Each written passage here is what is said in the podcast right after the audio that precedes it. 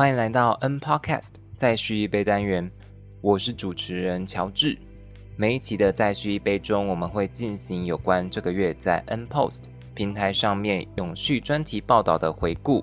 用新闻懒人包的方式带你了解本期的精选文章。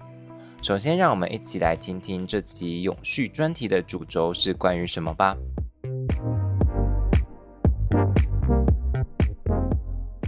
联合国二零三零永续发展目标 （SDGs） 第十四项目标是保育及永续利用海洋生态系，以确保生物多样性并防止海洋环境劣化。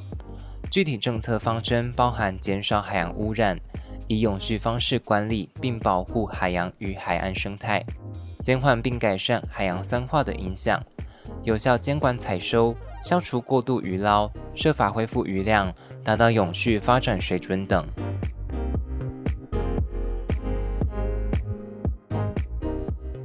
没错，这个月呢，我们聊到了海洋永续。可能大家一开始不外乎会想到渔业、减少海洋污染等等的资源和环保面向，但是一开始也可以不用那么严肃，可以从比较生活化的方面来下手。所以说，第一篇要带大家回顾的文章是。节气食鱼，海鲜料理中少不了的永续秘方，跟大家来聊聊台湾这座宝岛上少不了的饮食方面。同样是关于饮食，所以也一起回顾。看灯号吃海鲜，你的选择决定在地与永续的发展。这篇文章特别邀请海鱼基金会来告诉你，怎么用吃就可以一起为海洋永续尽一份心力。那在这两篇文章当中呢，其实都提到了台湾海鲜选择指南这个线上的资料库，告诉你哪些海鲜是碳足迹比较低，在数量上也没有面临过度捕捞的问题。依照程度呢，海鲜指南区分了建议食用的绿灯标示、斟酌食用的黄灯标示，以及避免食用的红灯标示。举例来说，飞鱼就得到了绿灯。因为飞鱼在每年春夏交际的时候，会经过台湾的东部海域，是有特定季节的渔获。在这边也要强调，身为消费者的我们呢，对在地鱼类的产季越了解，除了可以让自己买到更新鲜的产品以外，也是帮助海洋永续的一大关键，因为可以减少购买其他不值季节的鱼类。不过，大概十几年前的时候啊，因为飞鱼卵的巨大商机，渔民可以挑选这个时节去捕飞鱼卵，导致飞鱼的数量降低。二零零八以后呢，就有规定渔船能够捕捞的期间。所以从这个案例来看，我们还是必须考虑到生态本身的限制。那实际上要怎么知道鱼类有没有被过度捕捞呢？就同样可以参考海鲜指南。接着来举几个实际的例子，绿灯区的鱼类就是可以放心食用。比如说呢，有台湾东部可以捕捞到的鬼头刀、日本竹夹鱼、白带鱼等等。这些鱼类在绿灯区的原因，除了是因为回复的速度比较快，就是因为它们是小型鱼以外呢，也是因为它们是在地的水产，减少了货运、包装还有保存所制造的碳足迹。文章中也提醒了进口鱼类造成的碳排放。往往会高过在地的渔获，所以通常会被归类在黄灯或者是红灯区。购买时候呢，我们就可以特别注意一下。这同时也是这个指南非常强调的不买远道而来渔获原则。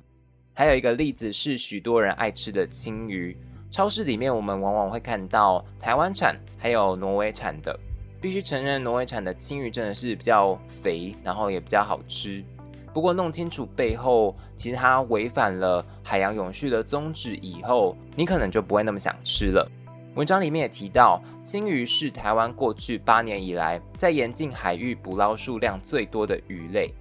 不过呢，整体而言，青鱼进口量却是不减反增。所以说，其实追求美味呢没有错，可是呢，我们还是要考虑到它对海洋的影响，甚至是对国内渔民的影响。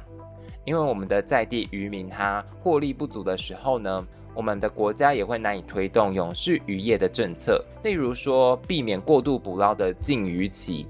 或者是为了友善渔民推动的设备更新等等。对于我们台湾这种鱼类的生产国来说，更是让我们的渔民为了经济而牺牲环境。所以在消费时呢，我们可以更注意一些细节，就能用吃的习惯来影响海洋生态哦。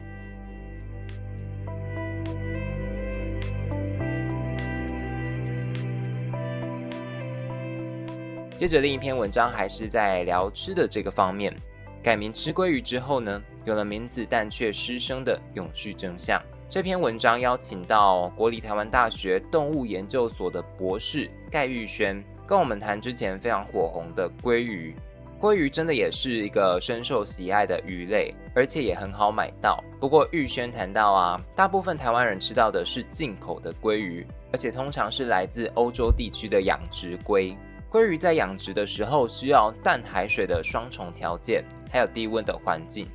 在台湾我们很难找到这样的养殖地，所以呢，我们通常会依赖进口。那么吃养殖的鲑鱼又对海洋永续有什么影响呢？事实上，它的影响非常的大。玉轩指出说，养出一公斤的鲑鱼，大概需要一点二公斤其他的鱼类来当做饲料。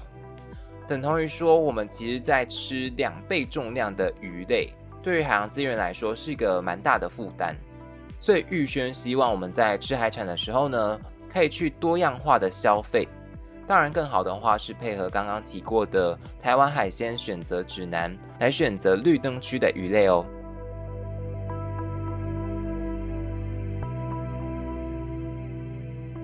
回顾完饮食的部分呢，也要来关心一下海洋的生态环境。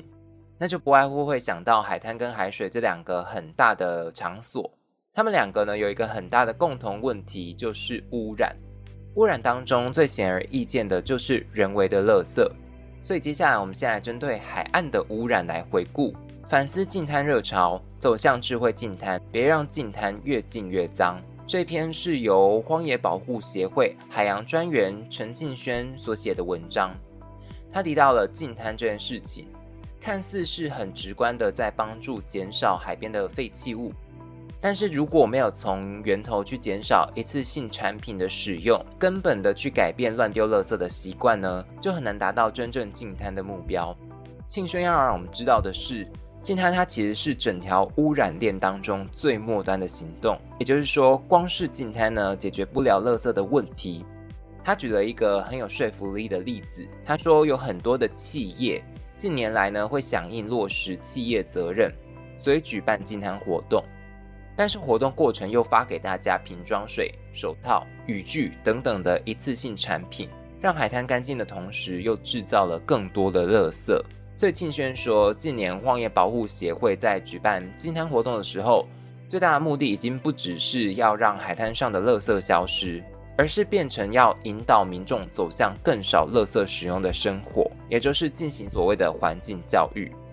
其实就提醒了我们说，不仅是做好回收。和不乱丢垃圾就能够改善垃圾污染的问题，而是要建立出一个源头减废的概念，并不是只有在海滩的垃圾才是垃圾，也不是只有出门进滩才是爱护海洋，反而是我们在家呢能够做到减少垃圾量，就可以算是从根本的去进滩喽。海岸上的问题呢，并不只有人为垃圾，接下来还要谈到更严重。却也更容易被忽视的一个层面，海岸造林守护海岸线，自己的国土自己保卫。这篇文章要呼吁我们去重视海岸线倒退的问题。这件事情其实年复一年的在发生，原因不外乎是全球暖化还有超抽地下水造成的。但是大多数人住在都市区，平常根本看不见海岸线的潜在危险。不过住在花东沿岸地区的居民可就有感了。海潮越来越逼近道路，甚至他们的住宅，所以这个问题对他们来说就不容忽视。文章中介绍了海岸造林这种保护海岸土地的方式，其中慈心有机农业发展基金会扮演了一个很重要的推动者的角色。从大概十年前开始呢，他们就推广了种树护林的行动，至今在台湾已经种了超过五十八万棵树。实际帮助了包含桃园地区还有花莲七星潭的海岸线。不过文章还是有提到人为带来的破坏。在海岸造林之后，树林曾经被当作回收场丢弃垃圾，甚至在六七麦寮地区，曾经有不知名的人士倾倒大面积的废土，直接活埋了一千棵的树苗，不过影响最大的却是乱丢盐地引发的森林大火，一再打击了海岸造林的进度。所以作者呢就呼吁民众要一起重视公共财，才可以更快速的对抗海岸线后退的议题。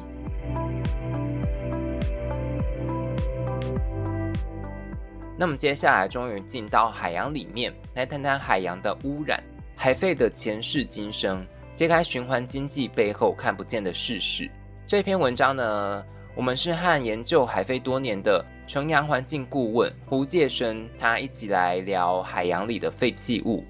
海废指的是在海洋环境中包含海底、海面、海岸上的固体废弃物。通常有沙子，或者是它其实已经很脏，状态都不太好，所以呢，它被回收的机会比较少。在这边，我们要先了解一下回收产业它注重的东西。一个非常重要的事情就是回收物的值含量。他们希望原料呢最好要是全新的石化燃料，而且呢要有固定的数量。但是海洋废弃物因为经过漂流，所以通常它已经不好处理，而且它的数量也不固定，要投入的成本。人力跟时间都很高。总结来说呢，就是技术上的可回收性，还有商业上的回收价值这两个因素，在决定回收产业能否促成海废的再利用。这部分借生跟我们说，可以从生产和消费来看。对于塑胶业者来说，如果回收物成本比较低的话呢，当然就会选择回收物。对于消费者而言，则是，如果我们愿意用更高的价格去买利用回收物制造的产品，也会提升业者选择回收物的意愿。但是就目前的市场而言，虽然有回收的循环经济，但还是没办法普及化，因为塑胶制品很难再被利用，除非像是刚刚说的，愿意在生产成本较高的情况下继续生产，消费者也愿意买单这种较高的价格。才有可能在市场上建立循环。听起来这个环境的问题是困在一个进退两难的阶段，不过还是有可能透过政府或者是软性劝导的方式来推动改变。比如说，在去年海保署统计海底废弃物当中，占了九成的渔网，看似已经发展成一个大到我们无法处理的问题，但或许也是个转机。接生说，海保署去年开始提供渔网的回收手册，但更希望能够劝导渔民及时分类回收。另外设置了渔网的暂置区，避免持续让废弃的渔网飘到大海中。另外，介生也跟我们介绍了一个把废弃渔网制作成衣服的新的技术，也就是发展环保产品，是另一种创造循环经济的方式。不过，第一步呢，可以改善的其实还是渔网的材质。就是我们在制作渔网的时候呢，可以马上考虑到它的可回收性，还有就是建立海飞产品的标章认证，让回收系统能马上分辨产品好坏，也能让消费者更信任这类的产品。不过，介生同样也提到一个更简单的方式，还是回到源头来，我们应该要减少使用一次性的产品，还有支持用废弃物制造的产品，就可以在日常生活当中呢进行一些简单的绿色消费。也是为海洋永续尽一份心力哦。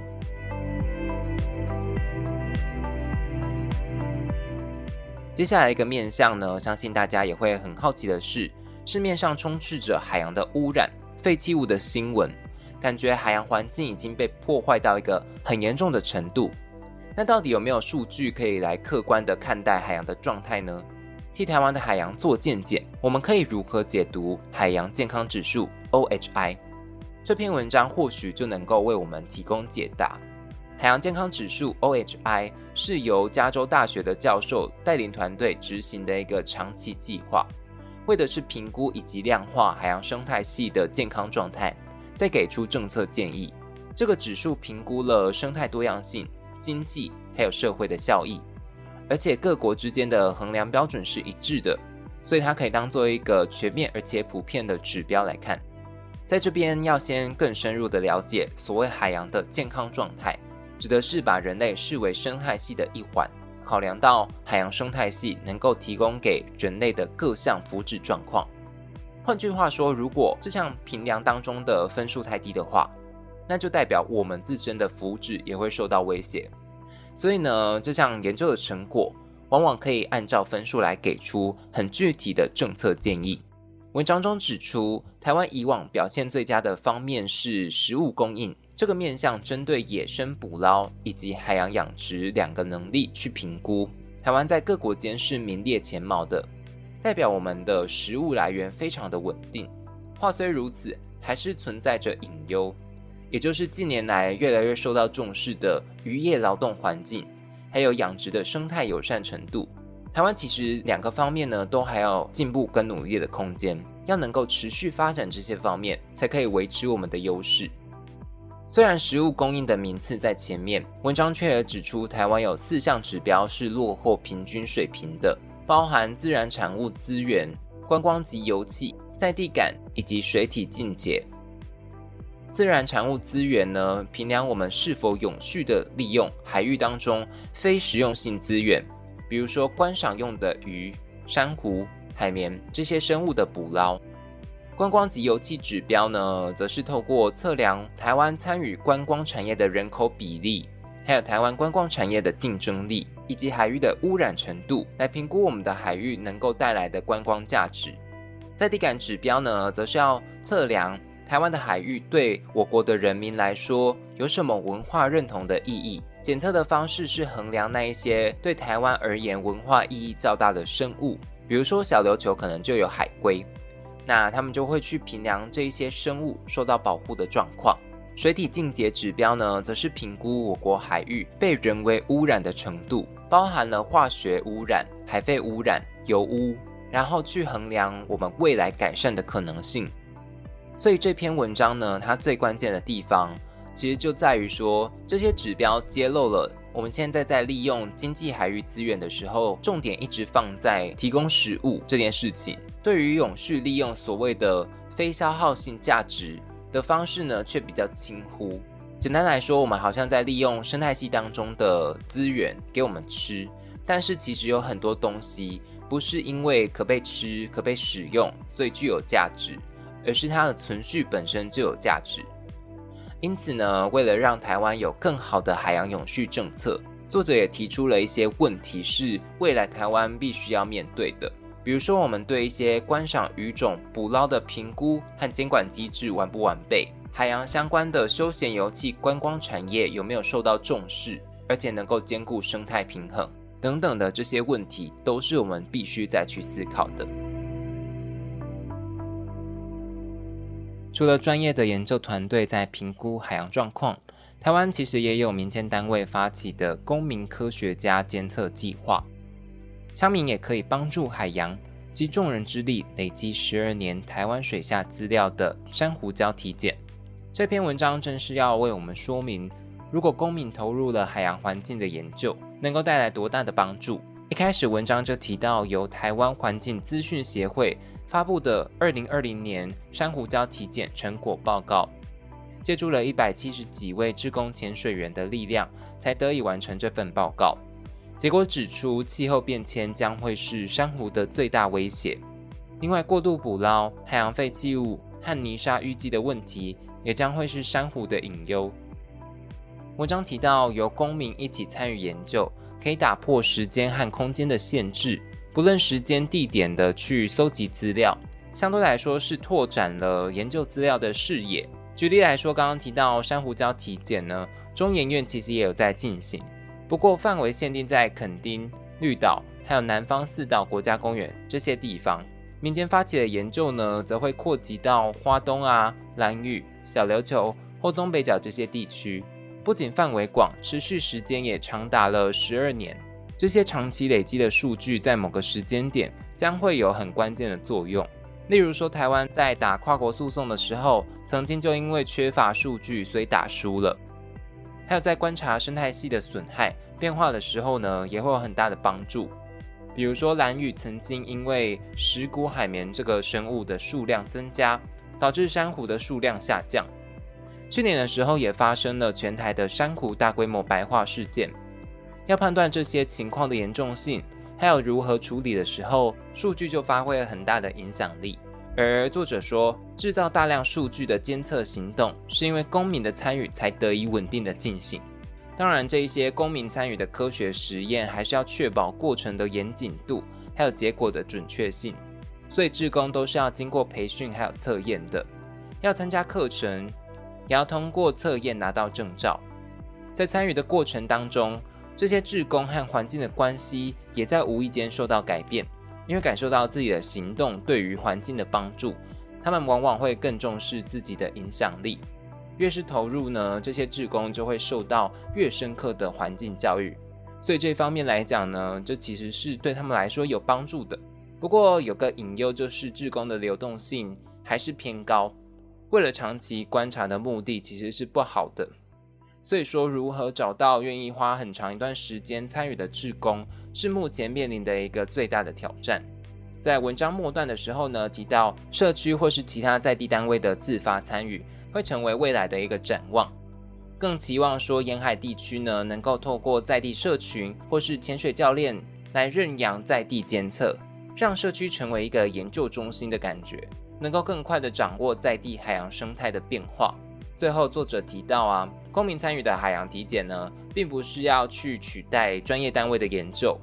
而是作为一种预警的机制，来监测是否有异常事件。万一真的发生了一些不寻常的事情，才能够及时反映给政府单位，让他们能够进一步想出解决方法。这个就是啊，所谓民间参与的核心价值。回顾完饮食和海洋污染，也了解到如何评估海洋生态的环境。另一个很重要的面向是要回归到生产的本身。也就是刚刚其实有讲到的永续渔业，让我们从台湾的冬奥来了解一下这件事情的重要性。李海海田种下希望，冬奥选手队投入永续渔业。这篇文章带我们到冬奥里这个地方，了解渔民是如何发展永续渔业的。在这一个地方，有四分之一的人口从事渔业，渔民观察到呢，其实渔获量有逐年下降的问题，所以他们就开始重视海洋永续。冬奥里呢，因为它的开发程度比较低，最近几年被选作栽培渔业示范区，然后也开启了一个海田计划。这个海田的理念呢，是源自于里海的概念，重视人类社会和海洋的连结，目的是希望海岸地区能够兼顾生态和生产，维护生态多样性和渔业资源的永续。计划在当地选了一片海域，当做永续利用区来培育海胆。接着就像种田一样来播种，但是限制了收成的条件，才能够避免过度的捕捞。后来渔民更自愿的成立了海洋巡守队，要管理还有保护那一块区域，防止渔获被人偷采。不止如此，也在岸边劝导民众不乱丢垃圾，禁止违法的潜水等等。现在这片海田呢，除了被当做一个新的经济模式，它还成为了凝聚居民的力量。还有渔民累积他们故事的一个很好的媒介，当地人对于家乡对海洋的付出啊，或许也能够让冬奥自然而然变成一个引人入胜的观光景点。这边就产生了一个辩论，也就是在许多渔村转型发展观光的同时，原本的渔业好像都受到了忽视。但是海田计划呢，就是在示范作为生产端的渔民，怎么样能够对海洋永续来进行。反而，那一些过度重视观光的渔村，在发展观光的同时，可能就忽略了生产。最后的结果，如果是收获量不足的话，让台湾整个渔业仰赖进口，将会形成一个更大的问题。最后，希望给大家一个正向的收尾，来聊聊蓝碳怎么稳定全球的海洋生态系，海洋也能自救。放眼蓝碳市场，看见永续未来。这篇文章谈的蓝碳。指的是红树林、沼泽湿地、海草地这些沿海的生态系，它们能够防止海平面上升，避免海岸线侵蚀，还有调节沿海海水水质的作用。甚至近年来的研究发现呢，它们能够透过光合作用或者是钙化作用，减少大气和海洋中的二氧化碳，并且把碳固存在体内，所以被称作懒碳。沿海生态系的固碳效果十分的惊人。举例来说，每公顷的红树林可以储存大约一千公吨的二氧化碳，一公顷的沼泽则能够储存大约九百公吨的二氧化碳。不过，这些生态系如果遭到破坏，二氧化碳就会重新回到大气。过去几年呢，红树林消失的速度已经远远的超过了热带雨林。幸好国际间啊发展出了碳权交易，可以让这些生态系多少受到保障。全球大约是百分之二十的红树林地，只要以每吨碳排放量五块美元或是更低的价格进行碳权交易，就可以得到完善的保护。文章有把肯雅的加奇村当做一个例子。加奇村当地有丰富的红树林资源，但是居民呢为了生计，所以开始破坏树林。直到跟基金会合作出售碳权，每年可以卖出超过三千公吨的排放权。他们又将这些资金拿来改善经济，同时教导村民要保护红树林以及碳权交易的概念。而且他们同时也在合适的地点开始富裕红树林。另外一个例子呢，则是富裕海草的维吉尼亚计划。相较于红树林，海草或是海藻，它们有占地大、数量多的优势。不过现在来说还没有很成熟，原因在于受到环境的因素影响，富裕计划非常多都失败了。但是维吉尼亚计划的负责人却说，南湾这块地方的海草富裕比较容易，因为呢，他们没有受到环境变化的影响，所以退化，有机会成为第一个成功的案例。但是在其他的地区呢，专家就认为说，富裕的成本可能太大了，保护会是比富裕来的更好的一个选项。总结来说，虽然现在蓝碳市场还不算成熟，但是未来的市场规模将会是十分可观的。而且我们好像也因此看到了海洋自救的可能性，所以至少海洋永续这个目标对我们来说会变得比较清楚可见一点。最后也要来回顾本期海洋专题的推荐片单，N Post 和娱乐重集合作。精选出十四部海洋永续相关的电影，在这边列出来给听众知道。当然，如果要知道一些简短的影评选片原因的话呢，就欢迎参考《虚实之间看见海洋之声：海洋永续必看选片指南》这篇文章喽。那马上来揭晓这十四部电影，包含《Albatross》、《追逐珊瑚》、《海洋阴谋》、《最后的蓝海》、《南方澳海洋纪事》、《魅影海洋》。余生共游，山海经，黑金，深海狂沙，男人与他的海，我的章鱼老师，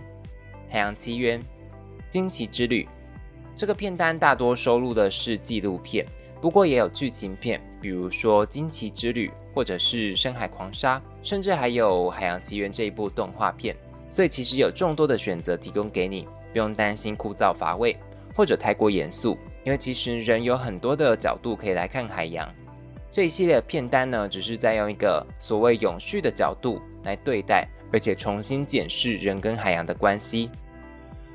以上就是这一期的再续一杯，详细的新闻内容可以在 NPOS 的网站上看到。谢谢收听，我是主持人乔治，也欢迎订阅 N Podcast 的频道来持续关注有关联合国永续发展目标的相关资讯。我们下次见喽！谢谢收听。想关注更多社会创新与社会公益吗？请上网搜寻 N Post 公益交流站。如果你喜欢我们的内容，也请持续追踪 N Podcast 的动态，支持我们哦。